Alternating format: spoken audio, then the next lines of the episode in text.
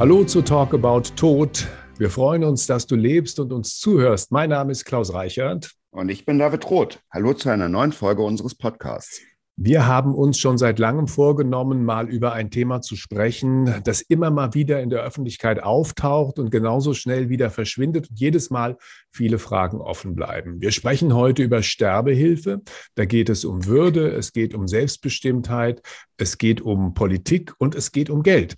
David und ich haben viele Fragen und wir freuen uns, dass wir heute jemand begrüßen dürfen, der uns alle diese Fragen beantworten kann. Christine Hucke, die Leiterin der DGHS Kontaktstelle Nordrhein. Wer ist in Deutschland organisiert in der Deutschen Gesellschaft für Humanes Sterben, Frau Hucke? Ja, die äh, DGHS die Deutsche Gesellschaft für Humane Sterben, die gibt es seit 40 Jahren. Wir sind eine Patientenschutz- und Bürgerrechtsorganisation und wir haben uns dafür eingesetzt, dass des Selbstbestimmungsrechts und die Patientenverfügung des Einzelnen geachtet wird. Das heißt, dass die Würde des Menschen auch im Sterben gewährleistet wird. Also mein Wille, mein Weg. Und das ist eigentlich unser Ziel. Am Anfang ist es einfach so gewesen, dass Menschen Wünsche geäußert haben, auch in Krankheitsfällen meist noch gar nicht schriftlich festgelegt. Und die Ärzte waren nicht daran gehalten, das auch zu erfüllen. Das heißt, dass überhaupt es Patientenverfügungen gibt und Vollmacht, das ist mit zurückzuführen auf die Arbeit der Deutschen Gesellschaft für Humane Sterben. Und unser großer Erfolg war, dass 2009 es das Patientenverfügungsgesetz gab. Das heißt, dass Ärzte gezwungen sind, das, was jemand in seiner Patientenverfügung und Vorsorgevollmacht festgelegt hat, dass das eingehalten werden muss als Rechtsanspruch. Rund 10.000 Menschen nehmen sich in Deutschland jedes Jahr das Leben. Weiß man aus welchen Gründen? Das sind natürlich Vermutungen. Ganz viele Menschen sagen, also auch gerade Neurologen und Psychiater, dass 90 Prozent psychische Schwierigkeiten mit einer Rolle spielen. Sie nannten diese Zahl 10.000. Das sind in Anführungszeichen ausgeführte Suizide. Man muss davon ausgehen, dass die Dunkelziffer bei 10 bis 20 Mal so viel liegt. Und wie gesagt, psychische Erkrankungen werden mit zu 90 Prozent angenommen. Ja, und weiß man, ob das mehr Frauen oder mehr Männer sind, die das machen? Also von der letzten Statistik 2019 kann man so davon ausgehen, dass es in der Regel zwei Drittel Männer sind und ein Drittel Frauen, so Pi mal Daumen. Wir haben in Vorbereitung auf dieses Gespräch ja über den Fall gesprochen von einem Mann, der sterben wollte, im Pflegeheim gelebt hat, die das dort nicht wollten und er keinen Ort gefunden hat, an dem er sterben kann. Was ist da passiert? Im Moment ist es einfach so, dass so wie bei Exit in der Schweiz die Sterbehilfe zu Hause durchgeführt wird und nun gibt es aber eben einfach Menschen, die in Situationen sind, wo man sagt, da ist es nicht möglich. Also ich sage mal, früher, ich bin die Ansprechpartnerin hier äh, für Köln, habe ich Telefonate bekommen, äh, dass jemand sagt, mein Mann hat in der Patientenverfügung das und das, hat er festgelegt. Aber jetzt ist äh, mein Mann in einem katholischen Krankenhaus und die wollen sich da jetzt nicht dran halten und die sagen, wir machen keine Sterbehilfe. So, und an diese Schwierigkeiten kommen wir jetzt eben einfach auch wieder, dass wenn jemand in einem Pflegeheim ist, dann hat er dort kein Hausrecht. Und im Moment ist es dann eben einfach so, wenn jemand beispielsweise in einer katholischen Pflegeeinrichtung ist, die ganz große Sorge, oh je, da kann ich überhaupt nicht drüber reden. Und was ist einfach mit diesen Menschen? Manchmal ist es dann so, dass die Familie sagt, ihr könnt nach Hause kommen. Also ich, ich sage das jetzt mal, es ist mal einerseits, andererseits. Da kann ich die eine Seite so gut verstehen, aber ich kann die andere Seite auch so gut verstehen, dass Menschen, die befasst sind mit diesem Thema, sich zusammentun und sich bemühen, eine kreative Lösung zu suchen, weil wir das für die Zukunft brauchen. Das heißt, einen Raum zu finden oder Räume zu finden, wo das stattfinden kann. Ja. Ich habe in letzter Zeit relativ viele Podiumsdiskussionen zu dem Thema gehabt. Und was kann man denn generell Menschen, die diesen Todeswunsch haben, raten, wie sie das angehen, damit das vernünftig passiert? Seit Anfang März 2020 äh, gibt es diese bundesweite Hotline, die heißt also Schlusspunkt, wo man anrufen kann und sich beraten lassen kann. Also es gibt viele Menschen, die ja, die jahrelang Krebs haben und die sehr mutig und tapfer das durchgestanden haben. Oder ich nehme typische Beispiele von Leuten hier aus meinem Umfeld, die MS haben, die ich teilweise über Jahre begleite, die immer wieder anrufen. Und immer die Frage, wie ist, wie ist es denn jetzt? Wofür es sich zu leben lohnt? Immer diese Frage. Und dann so nach dem Motto, ich habe doch noch eine Erdenaufgabe. Ich glaube, ich mache noch ein bisschen weiter. So, und dann kommen Menschen an den Punkt und sagen, jetzt geht es nicht mehr. So. Und diesen Menschen erzählen wir, wie eine Freitodbegleitung über die DGHS funktioniert und denen schicken wir einen Ablaufplan zu. Die Menschen müssen formlos schreiben, warum sie gehen. So, und wichtig ist aber einfach auch nochmal, es müssen Sorgfaltskriterien eingehalten werden. Das heißt, der Oberbegriff für alles ist die sogenannte Entscheidungsfähigkeit. In der Schweiz sagt man die Urteilsfähigkeit. Das heißt, jemand muss einwilligungsfähig sein. Das heißt, in dem Moment, in dem jemand in den Freitod geht, muss er wissen, wenn diese Infusion sich jetzt öffnet, dann sterbe ich. Das als Beispiel jemand, der dement ist, nicht. Ja, also auch eine große äh, Schwierigkeit. Das nächste ist einfach die Wohlerwogenheit. Jemand muss auch nachweisen, dass er sich schon länger mit diesen äh, Sachen auseinandergesetzt hat, dass er versucht hat, Hilfe zu holen und dann für sich entschieden hat, nein, das ist es nicht. Also sich auseinanderzusetzen mit allen Behandlungsmöglichkeiten. Dann kommt die Dauerhaftigkeit. Da wird immer das junge Mädchen genannt, das vielleicht Liebeskummer hat und gerne morgen gehen möchte, dass da entsprechend eben auch dass ein längerer Wunsch ist über einen längeren Zeitraum und ein ganz wichtiger Aspekt, das ist der der Freiverantwortlichkeit.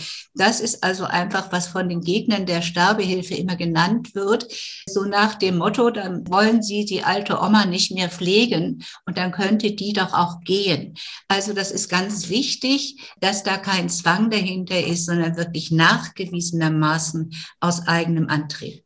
So, und das heißt, das wird den Menschen, die den Antrag stellen, das wird ihnen vorher gesagt. sagt, dass das die Kriterien sind und dass Sie in Ihrem Antrag auch darauf eingehen sollen, dass Sie diese Kriterien einfach erfüllen. Wobei es einfach ganz schwierig im Moment ist, das war die Frage am Anfang von den 10.000 Menschen, die sich das Leben nehmen, dass man davon ausgeht, dass 90 Prozent dabei sind, die psychische Schwierigkeiten haben. Und im Moment ist es einfach so, dass Menschen mit psychischen Schwierigkeiten die Freitodbegleitung im Moment nicht ermöglicht wird. Wobei man natürlich, das muss man ganz deutlich sagen, wer eine Depression hat, der kann trotzdem entscheidungsfähig sein. Aber das müsste man dann in einem fundierten psychiatrischen Gutachten, müsste man das einfach nachweisen. Deswegen lasse ich das einfach nochmal. So, und wenn dieser Antrag dann gestellt worden ist, dann geht er an die Geschäftsstelle, dort wird er überprüft und dann wird es weitergeleitet an einen Koordinierungsrat, dann kommt es zu einem Erstgespräch, da kommt jemand nach Hause, schaut, ob diese Dinge so da sind. Achso, eins habe ich vergessen. Also wenn da Gutachten sind, wenn da ärztliche Atteste sind, das ist natürlich einfach ganz wichtig, das mitzuschicken, damit anderen einfach klar ist, warum möchte denn jemand gehen? Und das wird schon sehr gewissenhaft und gründlich, gründlich untersucht. Und dann kommt es zu diesem Erstgespräch. Das Zweitgespräch führt dann ein Arzt und dann kommt es zur Freitodbegleitung, wo immer auch ein Jurist einfach anwesend ist. Können wir es ein bisschen konkreter machen noch? Und zwar, jetzt sind diese Voraussetzungen, die Sie gerade genannt haben, erfüllt. Es liegen die Gutachten vor, es liegen die Texte vor, die selber geschrieben werden müssen, wo man seine Situation erklärt und sein Einverständnis erklärt. All das ist erfüllt. Was konkret passiert dann nach den Gesprächen, wenn Sie entscheiden, wir können da helfen? Also ich bin diejenige, die da an dem Schlusspunkt Telefon steht und sage, dass in, und ich sage das jetzt einfach auch nochmal, das ist ganz wichtig, in Ausnahmefällen vermittelt die Deutsche Gesellschaft für humane Sterben nur ihren Mitgliedern den assistierten Suizid eine Freitodbegleitung. So. Das heißt, wird dann einfach weitergeleitet an Ärzte. Und das ist nochmal ganz wichtig, dass man den Leuten auch im Telefon sagt, wissen Sie was? Der Ansprechpartner, das ist eigentlich Ihr Arzt fragen Sie ihn. Und äh, es gibt eben einfach auch Ärzte, die sagen, ja, ich bin bereit zu helfen, die dann bei Freitodbegleitung mitmachen. Und ich meine einfach, dass wenn jemand jahrelang von seinem Arzt, Hausarzt betreut wird, der die ganze Geschichte einfach irgendwo kennt, dann wäre es für mich auch organisch zu fragen, ob der hilft. Wobei man natürlich einfach sagen muss, auch wenn die Landesberufsordnung geändert worden ist, es ist freiwillig. Kein Mensch mhm. ist verpflichtet, einfach zu helfen. Und das einfach auch nochmal. Es gibt dann Leute, so bei Schlusspunkt, die rufen so an. Also so, jetzt habe ich also jetzt hier ja das Recht auf Freitodbegleitung. Jetzt erzählen Sie mal, wie mache ich das denn? Und da muss man ganz deutlich sagen, ja, Sie haben das Recht aber sie haben keinen Anspruch. Und ich denke einfach, wir sind einfach noch ganz, ganz am Anfang. Und ich würde mir einfach wünschen, ja, dass, also für viele Menschen ist es ja einfach so, die rufen an und die erkundigen sich so. Und ganz viele haben so ganz am Anfang gesagt, ich kann Ihnen ja überhaupt nicht sagen, wie froh ich bin, dass es diese Möglichkeit jetzt in Deutschland gibt, dass ich nicht mehr in die Schweiz fahren muss, dass ich diesen Notausgang habe. Die waren zuversichtlich so nach dem Motto, jetzt kann er erstmal gut weiterleben, aber wenn ich dann wirklich in eine ganz schlimme Situation komme und mein, ich kann nicht mehr, dann werde ich Hilfe bekommen. Und das sind viele Menschen. Das ist ja eigentlich ganz viel auch eine Betreuungsfrage, Menschen in dieser Situation an die Hand zu nehmen. Das sind sehr komplizierte, sage ich jetzt fast, bürokratische Wege, die Sie uns da gerade auch geschildert haben. Habe ich irgendwie so das Gefühl, dass da einfach in den meisten Fällen so ein gewisses Vakuum einfach in der Betreuung besteht, dass Menschen gute Ansprechpartner haben, die sie von Fehlwegen so ein bisschen ableiten und hinführen zu Perspektiven, so wie Sie das ja auch gerade sagten. Das finde ich ist was ganz Wichtiges, was Sie jetzt da einfach für mich ansprechen. Zum einen ist es so, und ich nehme jetzt mal ein typisches Beispiel, das ist jemand, ich bin 93 Jahre alt, ich wohne in meiner Wohnung alleine. Und ich kann es mir nicht mehr vorstellen, in ein Altersheim zu gehen, wo die Leute sagen, was ich jetzt zu tun habe. So, wo ich volles Verständnis habe für diese Autonomie, was natürlich aber auch ein ganzes Stück einen Blick wirft auf die Einsamkeit von Menschen. Ja, das ist ein gesellschaftliches Problem, was man einfach anpacken muss. So nach dem Motto, wenn der jetzt, weiß ich nicht, im Mehrgenerationenhaus wäre, dann wird es dem da vielleicht ganz gut gehen. Also ich denke, an solchen Konzepten müssen wir arbeiten. Das andere, das sind die Angehörigen. Und da bin ich einfach noch bei dankbar, dass Sie das ansprechen, weil wir ausdrücklich den Menschen sagen, wenn Sie den Wunsch haben, gehen zu wollen, wir bitten Sie sehr herzlich, sprechen Sie mit Ihren Angehörigen. Sprechen Sie bitte auch mit Ihrem Arzt darüber. Ja, wieso? Was soll denn das? Also wichtig ist für mich bei allen, wenn jemand den eigenen Wunsch hat zu gehen, wie heißt das nur, Mascha Kaleko sagt, den eigenen Tod, äh, den stirbt man nur, die anderen müssen damit leben. Und das, finde ich, ist ein ganz wichtiger Aspekt, dass es allen dabei gut geht. So, und ich vergleiche das jetzt mal so ein bisschen, Sie, Herr Roth, haben da viel mehr mit zu tun, dass wenn jemand krank ist und am Endstadium der Krankheit ist, dass wir wissen, der stirbt jetzt. Und dann beginnt im Prinzip die Trauerarbeit schon zu Lebzeiten, weil ich weiß, der geht und ich verabschiede mich. Eben anders, als wenn die Polizei vor der Türe steht und sagt, so, es ist jetzt jemand durch Unfall gestorben. Und das ist so der Punkt, den ich mir wünsche und der, glaube ich, an vielen Stellen einfach auch gelingt, Angehörige mit einzubeziehen, auch wenn sie selber es nicht tolerieren, aber dass sie es akzeptieren und sagen, ja, das ist der Wunsch meines Vaters, das ist der Wunsch meiner Mutter. Und das, was Sie jetzt gerade genannt haben, diese Beispiele, die es ja einfach gibt aus Hilflosigkeit heraus, und ich sage das auch ganz deutlich, was nach dem Paragraphen 2015 war, da hatten wir ja gar nichts, außer den Weg des Sterbefastens zu gehen, dass Leute zu solchen dramatischen äh, Maßnahmen gegriffen haben und wo alle nur noch traumatisiert sind. Und es ist interessant, dass ganz viele Leute am Schlusspunkttelefon dann sind, die beginnen zu erzählen, wie viele Suizide, auf welche Art und Weise sie hinter sich haben, aber auch erzählen. Und dann haben meine Kinder erst begriffen, dass es mir wirklich ernst ist. Also wir haben ja jetzt über die Voraussetzungen gesprochen, über die Möglichkeiten, sich beraten zu lassen. Und was ich gelernt habe, ist, dass Sie in die Richtung beraten, dass die Leute nochmal drüber nachdenken sollen, dass sie eher Prävention betreiben. Nun ist es aber manchmal halt so, dass man zu einer Situation kommt und sagt, okay, ich habe das alles abgewogen, ich habe die formalen Dinge erfüllt, ich habe mich ausreichend beraten lassen, ich habe mit meiner Familie gesprochen, ich möchte das tun. Was konkret passiert an dieser Stelle, wenn jemand sagt, jetzt ist es soweit, ich will? Ja, das ist dann der Weg, dass jemand den Antrag stellt, dass, wenn die Formalien erfüllt sind, es weitergeleitet wird, dann jemand zum Erstgespräch kommt, der Arzt zum Zweitgespräch und dass es dann zur Freitodbegleitung kommt, im Beisein eines Juristen auch. Und von daher wird auch gewünscht, wenn die Kinder, wie gesagt, dabei bleiben wollen. Und wichtig ist mir auch nochmal, dass nicht gewertet wird. Wie wird den Menschen geholfen zu sterben, ganz konkret? Also es ist so, durch die DGS vermittelten Freitodbegleitungen werden durch eine Infusion mit Thiopental durchgeführt. Thiopental ist ein Mittel aus der Anästhesie, was als Infusion gegeben wird.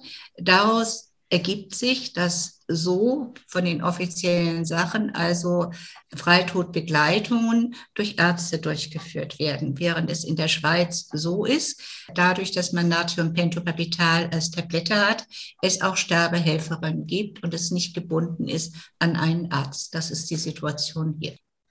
Unser Leben ist ein hohes und ein kostbares Gut. Und mir ist es einfach ganz wichtig, also ich sage jetzt mal, ich glaube, alle Menschen in ihrem Leben haben über Suizid schon mal nachgedacht. Das ist für mich kein Krankheitswert, mhm. sondern das ist einfach völlig normal. Und ich wünsche mir einfach mehr Angebote. Und zwar sage ich das jetzt bewusst, niederschwellige Angebote. Ich wünsche mir einfach, dass es selbstverständlicher ist, dass Hilfe da ist und dass es Hilfsangebote einfach gibt. Und dass man sich nicht genieren muss zu sagen, es geht mir jetzt ganz schlecht. Das heißt, dass wenn jemand den Wunsch nach einer Freitodbegleitung hat, dass man sehr, sehr genau hinschaut, zu sagen, ist das jetzt momentan, ist das wirklich dauerhaft? Hat das jemand für sich wirklich überlegt? Will der wirklich gehen oder will der nur gehen, weil er im Moment sein Leben in einer Sackgasse sieht? Aber wenn er da wieder raus könnte, dann wäre er froh. Das ist ja auch das, was viele in der Psychiatrie sagen und kritisch anmerken, sagen ganz viele, die in dem tiefen Loch der Depression drin sind, die sehen kein Licht am Ende des Tunnels. Aber wenn ich denen sage, schau mal, da gibt es einen Abzweig, da könnte das Licht sein, dann gehen diese Menschen den Weg und wie viele sagen dann hinterher, wie gut, dass es mich noch gibt. Okay, wir fragen am Ende der Produktion immer unsere Gäste, was für ein Song auf ihrer Beerdigung unbedingt gespielt werden soll. Wie sieht es bei Ihnen aus? Haben Sie einen Musikwunsch? Ach du meine Güte. Ja, doch, Morning Has Broken. Von Cat Stevens. Genau, genau. Okay, den stellen wir dann auch auf unsere Playlist, weil wir fragen alle unsere Gäste nach einem Song und haben daraus so eine Liste gemacht, die man dann bei uns auf der Website auch anschauen kann. Frau Hucke, vielen Dank, dass ja. wir Sie fragen durften, diese sehr, sehr wichtigen Fragen. Das war's für heute. Ich wünsche Ihnen alles Gute, viele Grüße. Bedanke mich. Ich fand das einfach ein sehr interessantes Format. Dankeschön. David, bis bald. Schön am Leben bleiben. Wir hören uns. Ja, und gesund genau. bleiben, bitte. Tschüss. Tschüss. Ja.